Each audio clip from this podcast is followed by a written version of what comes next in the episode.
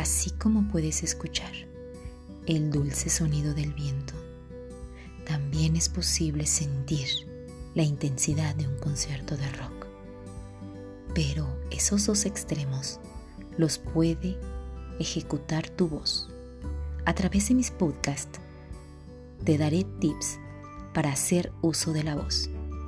Asimismo, podrás encontrar diversidad de temas.